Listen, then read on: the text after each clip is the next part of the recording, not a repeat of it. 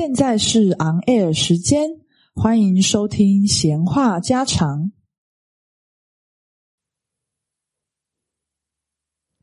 大家好，我们是今晚的主播，我是奇文，我是介荣，欢迎大家收听我们的节目。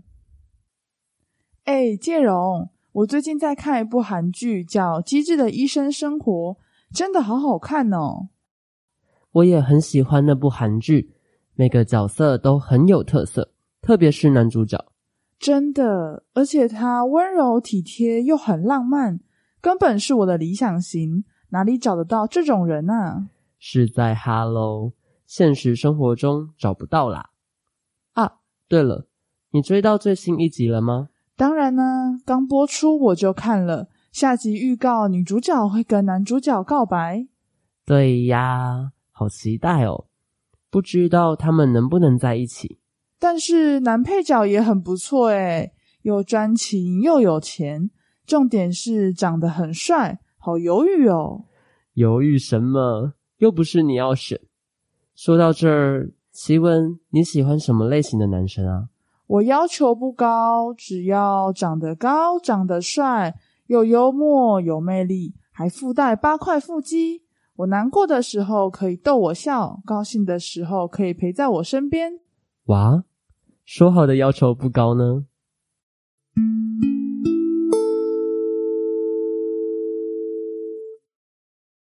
亚西，我好像喜欢上了一个男生，哎，真的假的？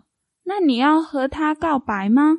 我还在犹豫，不知道他是不是也喜欢我。他平常对你那么好，说不定也在暗恋你哦。可是要当面告白吗？有点害羞，哎。你写字这么好看，可以写一封情书给他呀。对耶，那我们放学后去买信纸吧。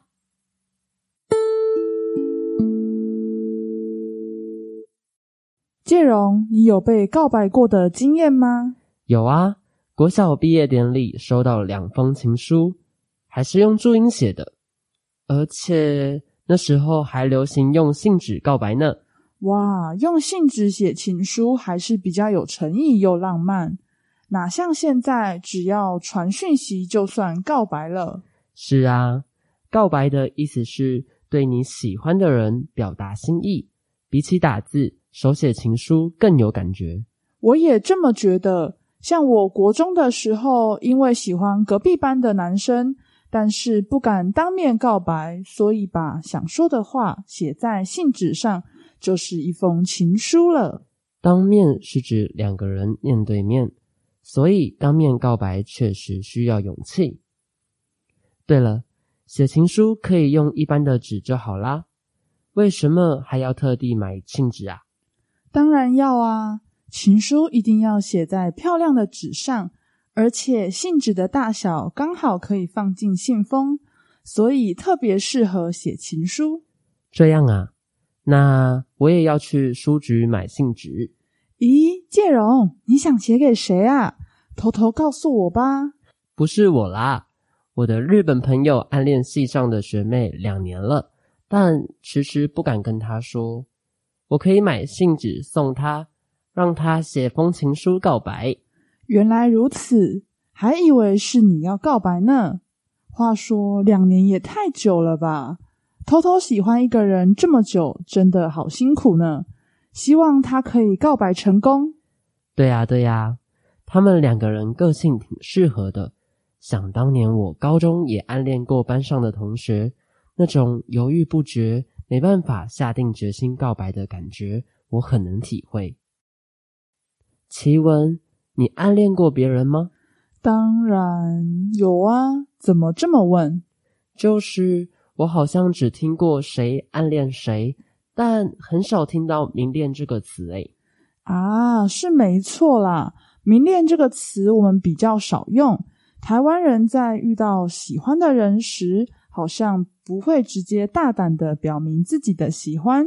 虽然不是没有，但通常会经过一段时间慢慢相处之后再告白的。哦，原来如此。但我看好像不只是台湾，大部分华人也都是这样，不会马上表达自己的心意。对啊，基本上是这样，没错。奇文，你现在还会用信纸跟朋友联系吗？现在我们大部分是用手机发讯息，毕竟现在科技发达，发出讯息只需要一秒钟就可以接收到。寄信的话，就需要等比较长的时间。对啊，我虽然很少写信，但是我有时候会寄明信片给朋友哦。真的，感觉好酷哦！是背面有照片的明信片吗？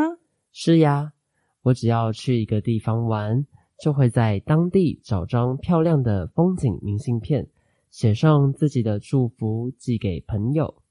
哇，当你的朋友好幸福。对了，我听说寄明信片的时候，是不是不用另外买信封啊？对，比起信纸需要装在信封来说，明信片直接寄出去就行了，既方便又好看。那什么时候我也能收到一张呢？放心，我下次寄明信片的时候一定算上你。以上是我们今天的节目内容，接下来再给大家播放一次慢速度的短文对话，请大家跟着短文一起练习发音与听力。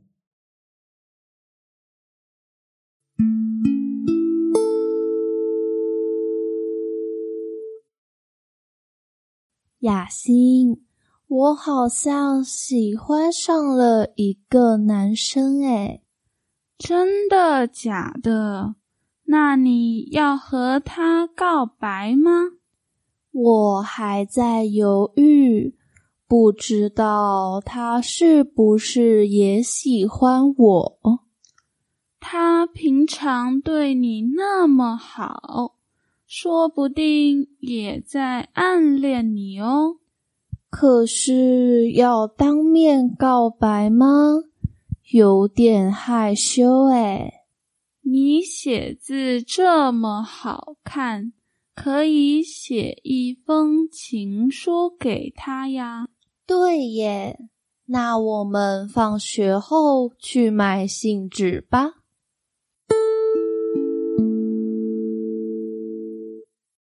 谢谢大家的收听，本集节目到此结束。